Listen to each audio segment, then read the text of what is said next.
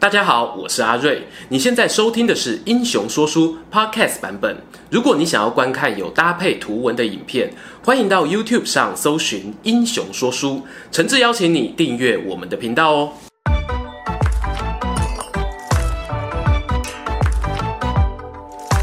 Hello，英雄说书的观众朋友，你们好，我是说书人阿瑞，替大家带来精彩的英雄故事。话说啊，东汉末年到三国时代呢，有三场重要的战役呢，大家可以说耳熟能详哦，分别是官渡之战、赤壁之战以及夷陵哦，或者有人说萧亭之战。这三场战争呢，目前我们频道啊都还没有做过独立介绍的影片，今天啊就用赤壁之战来打头阵吧。关于赤壁之战啊，不论是在正史或者是小说中呢，都有很高的知名度。好比像是什么 周瑜打黄盖苦肉计啊，诸葛亮登坛借东风，庞统献计火烧连环船，华容道关羽义释曹操等剧情，今天都不会讲。如果说大家有兴趣的话，我就欢迎多多支持一下我们《三国演义》重开机的专栏。那今天主要讲的是什么呢？英雄说书哦，顾名思义呢，我们就会把焦点放在英雄人物上面。参与赤壁之战的势力呢，就这么刚好哦，包含了三国当中最受大家欢迎的曹、孙、刘三方阵营，由孙刘联军呢对抗曹操大军南下，最后击败曹操，替后来三国鼎立的局势呢打下基础。在胜利方这边啊，孙权、刘备阵营中有三名很受欢迎的明星，分别是周瑜、鲁肃以及诸葛亮。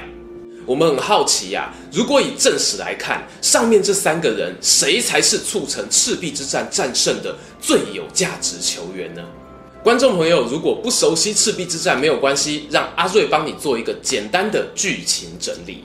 在公元的二零八年啊，也就是东汉建安十三年，这一年就是赤壁之战的主线剧情发生点。二零八年的正月，曹操在北方的邺城大兴土木，挖了一个水池，名曰玄武。这不是什么风水啦、星象啦的考量，他利用玄武池呢，是来训练水军的。大家都知道哦，曹操想的是出兵南方，一统天下。同年的六月呢，曹操就任大汉丞相。七月就决定发动大军攻打荆州刘表。然而这个大军才走到一半啊，就传来刘表过世的消息，由他的小儿子刘琮继位。而当时投靠刘表的刘备呢，则驻扎在樊城。然而爸爸才过世一个月后呢，接班的刘琮竟然就投降曹操。刘备啊，无奈之下呢，只好展开逃亡。在裴松之注解的《先主传》里面有提到哦，刘琮的这个投降计划啊，应该是没有和刘备讨论过的。因此，当刘备听到消息，恐怕就有一种“好啊，你阴我”的感觉，只能够急急忙忙收拾家当往南撤退。刘备的军队经过襄阳的时候，诸葛亮还建议刘备说：“刘表自家人啊，都抛售祖产了，主公你好歹也姓刘，比曹操更有资格攻打襄阳啊。”但是刘备拒绝了。刘备内心的小剧场怎么演呢？这里暂时不深究。他后来站在襄阳城外温情喊话：“刘琮，你过来，玄德叔叔有话告诉你。”但是呢，刘琮哦，可能自知理亏啊，听到刘备的叫唤呢，吓得不敢起身啊。另一方面呢，曹操得知了刘表的儿子投降之后啊，其实这场胜利来得比他预期快很多。大家要谨记一件事。曹操这次南下出兵呢，是师出有名，要讨伐刘表。既然任务达成之后啊，整顿荆州的地方内政呢，就成为首要课题。很多人会问啊，曹操不是还有派兵去追杀刘备吗？这件事情呢，你从刘备的视角来看哦，也许是生死交关，但对曹操来说呢，其实也不过就是他稳定荆州的过程当中，顺便去处理一下刘备这一支流浪军团而已。他担心啊，江陵城里面还有一些物资，如果被刘备捡去了，会很不方便，所以派出轻骑兵追杀。但是曹操投注最多资源的项目呢，还是在于把那些荆州没有臣服的地方势力，通通纳为己用。也因为呢，曹操没有想要把刘备往死里打，这给了我们刘备可乘之机啊，他就没有继续往江陵城逃了。把韩都路一打呢，转往夏口这个地方安顿，顺便派出诸葛亮到柴桑跟孙权打交道，双方达成了军事联盟的共识，孙刘联军正式成立。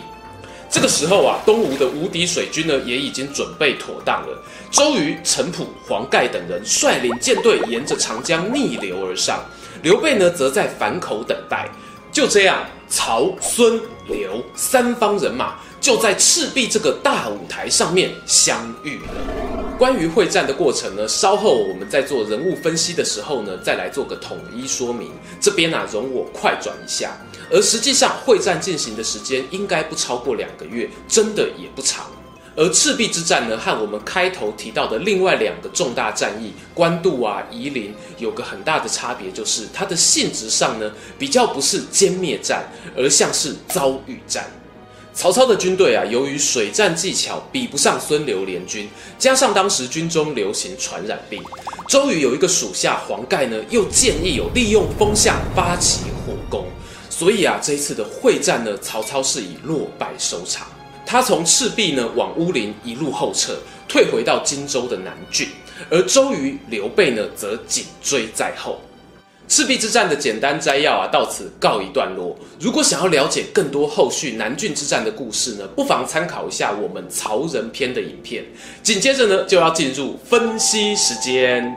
让我们重新整理一下今天的 MVP 候选人：诸葛亮、鲁肃、周瑜，看看他们在战争中有哪一些精彩表现吧。这里呢，我们会参考以《三国志》为主的史料。不过呢，大家会发现哦，因为《三国志》它是纪传体，所以呢，关于赤壁之战的记载呢，就会分散在各种不同人物的传记之中。除了三位候选人之外呢，在曹操的《武帝纪》、刘备的《先主传》里面呢，也都有相关的叙述。那么接下来呢，就来看看一号候选人诸葛亮他到底做了些什么吧。在《诸葛亮传》当中呢，有提到刘备啊，从樊城一路往南逃，经过襄阳，然后折往东边的夏口。诸葛亮啊，眼看事态紧急啊，江夏虽然还有刘表的长子刘琦驻守。他不像弟弟早早就投降了，但是呢，兵力有限哦，显然无法对抗曹操的大军。于是诸葛亮就自告奋勇，担任外交使者，请命前往柴桑，也就是孙权的水军基地，希望能够讨到救兵。而诸葛亮出使东吴的这一段记载，在小说《三国演义》中被戏剧化的写成舌战群儒的桥段。事实上呢，诸葛亮他主要沟通的对象呢，则是孙权孙老板。只见啊，他又是吹嘘自己的主公刘备多么英明神武，又是挤兑孙权啊，他不敢发兵。这一段套路呢，你要说是三国时代的最佳推销员，真的一点都不为过。话说啊，我的好兄弟柳玉前不久才做了一支诸葛亮嘴炮王的影片，里面呢很详细，几乎是一字一句的分析诸葛亮与孙权之间的言谈交锋，非常推荐给大家。话说回来呢，从《三国志》里我们会发现，诸葛亮对于赤壁之战的主要贡献啊，并不是借东风，而是嘴炮到了孙权的援军。史书上面呢说，孙权受到诸葛亮的信心加持，很开心的派人带着水军三万支援刘备。其实啊，我个人认为孙权他原本就已经有个五六成的出兵准备了，否则怎么会这么刚好大军就集结在柴桑，而且说派兵就派兵哦，都不用前置准备的。如果大家对照我们下一个要分析的人物，案情就会更加明朗了。顺带一提呢，这里讲的啊，主要是战前部署。那刘备阵营有没有可能在曹操水战大败，往岸上逃跑的过程当中，在陆战方面发挥关键的影响力呢？坦白说，根据蜀汉阵营里面的资料，这个可能性呢是偏低的。当时刘备手下主要领兵的将领非关羽、张飞莫属，但是呢，在这两个人的传记中都没有记载类似的战功，而在《先主传》里面也只是寥寥几笔带过而已。好的，接着啊，来到第二位候选人鲁肃鲁子敬，他和诸葛亮类似哦，在赤壁之战中呢，主要的贡献也是外交，又或者我们可以说是大战略的规划。只不过呢，他在记载的过程当中啊，更加的详尽。大家注意到哦，刘表一死，刘备还在那边迷迷糊糊，搞不清楚刘琮到底会不会投降的时候呢，鲁肃已经做好简报，对老板孙权分析啊，今天刘表过世呢，他两个儿子向来意见不合，手下将领呢也都各自选边站，刘备的地位啊很尴尬。我不如借由去参加刘表告别式的名义，趁机拉拢刘备对抗曹操。我们要是去得晚啊，搞不好就被曹操抢先一步。孙权听完简报呢，立刻派鲁肃行动。这段故事我们之前在鲁肃的个人影片中有提过，完全就是一个跟曹操抢时间的过程。看过电影《亚果出任务》吗？差不多就是那么紧张。因为刘琮投降得太快，鲁肃得知消息后啊，是日夜兼程赶路，终于赶在当阳长坂拦截到刘备。两方相会，刘备这个时候势单力薄，听到孙权有意愿合作，那是开心都来不及了，哪还有第二句话呢？立刻命令诸葛亮也出使东吴，回复合作的善意。注意到了吗？在前面我们讲到诸葛亮本传的时候，记载中可是完全没有提到鲁肃先找刘备，然后诸葛亮才去找孙权哦。有人就揣测，会不会是陈寿在个人传记中呢，特别想要把这个外交谈判的功劳做球给孔明？超译《三国志》的第一人啊，不是，我是说《三国志》的最佳注解员裴松之，老裴也有提出同样的质疑。我和他一样哦，认为在外交战略上面呢，促成孙刘联军的最大推手功劳，还是要归给鲁肃。听完了前面两者的分析呢，接下来进行到我们的三号候选人美洲狼周瑜。在看到接下来的史料的时候呢，大家一定会发现哦，这可以说是在赤壁之战相关人物传记记载中最最最详尽的描述了。从开战之前，周瑜呢，他就是超坚定的主战派，掌握了曹操军队的各种弱点，提出了非常详细的谏言，好比像水土不服啦、西北马超的外患等等。他更自请精兵三万前往夏口驻扎，表现得非常积极。接下来，当孙权和刘备达成协议后啊，周瑜呢就奉老板的命令，带兵与曹操本队僵持于赤壁。而根据《周瑜传》的记载，当时呢，曹军就已经传出流行病的疫情，所以啊，一开打就不顺哦，只能够退到长江北岸驻扎。此时呢，周瑜的部将黄盖建议了：将军，敌众我寡，不利于持久作战啊。我看曹操他们的船队都是船头靠船尾，一艘连着一艘停放，要不要试试用火攻呢？周瑜呢，同意了这个提议。后续就是经典的黄盖诈降、火烧曹军的故事，而这段记载呢，在《黄盖传》《程普传》当中也有，对照三者呢都没有矛盾。前面不小心讲太多，接下来我们就用一个迅雷不及掩耳的速度呢切入结论。结论讲在前头，《三国志》的作者陈寿，他在撰写史书的时候呢，有一个原则。如果一件事有很多人参与，陈寿就把发生事件的过程记录在主要参与者的传记里。那么，关于赤壁之战，谁的记载最详细呢？周瑜，这个很陈寿，我觉得可以。我个人呢也认为，在赤壁之战啊，击退曹军的最佳 MVP 是应该要颁给周瑜的。但是别急着走开哦，在影片的最后啊，我觉得呢有三点事情呢很适合邀请大家一起来思考。第一点思考的是呢，陈寿他写《三国志》是不是有受到政治现实的影响？这个答案当然是肯定的啊。陈寿写书的时候人在晋朝当官，下笔最要尊重的呢，第一个是大晋王朝，第二个呢就是晋的前任，也就是曹魏。这一前一后的政权呐、啊，都必须要赋予他正统的地位。要是表面上一个尊重不够啊，陈寿呢很可能就要出来跟大家道歉。我伤害了广大晋朝人民的感情啊，经过深切的自我检讨，下次绝对不会再犯。那么陈寿啊，他自己内心的真实想法到底是什么呢？大家也知道，他出身蜀地。教他做学问的老师呢，就是后主阿斗手下的大臣乔周，因此他对于蜀汉政权啊是很怀念的。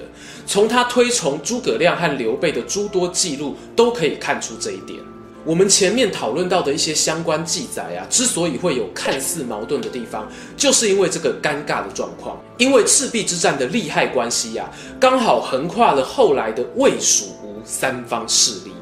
延续上面说的，一定会有人想要问第二个问题，就是如果周瑜真的是打败曹操的人，那为什么武帝纪要说是刘备打败曹操，说是周瑜打败的，对曹操也没有影响啊？这是因为啊，曹操在赤壁战前出兵的一开始目标呢是南征刘表，只不过刘表他死得早哦，还没有跟曹操交战呢就领了便当。之后啊，刘表那一个嗯家干刘琮举白旗投降，曹操就接收了荆州。从史料中呢可以看到，曹军此时最主要的任务啊，都是赶快收拢荆州在地势力，追击刘备呢，也只是怕他在江陵城捡到军需，之后啊打起来会比较不方便。等到荆州整顿好之后，曹操才重新锁定刘备攻击。不料啊，刘备已经找来孙权助阵，孙权呢又派出周瑜当代表。因此呢，我会把这一段记载理解成曹操想要打刘备，无奈半路杀出一个程咬金，所以导致战争失利。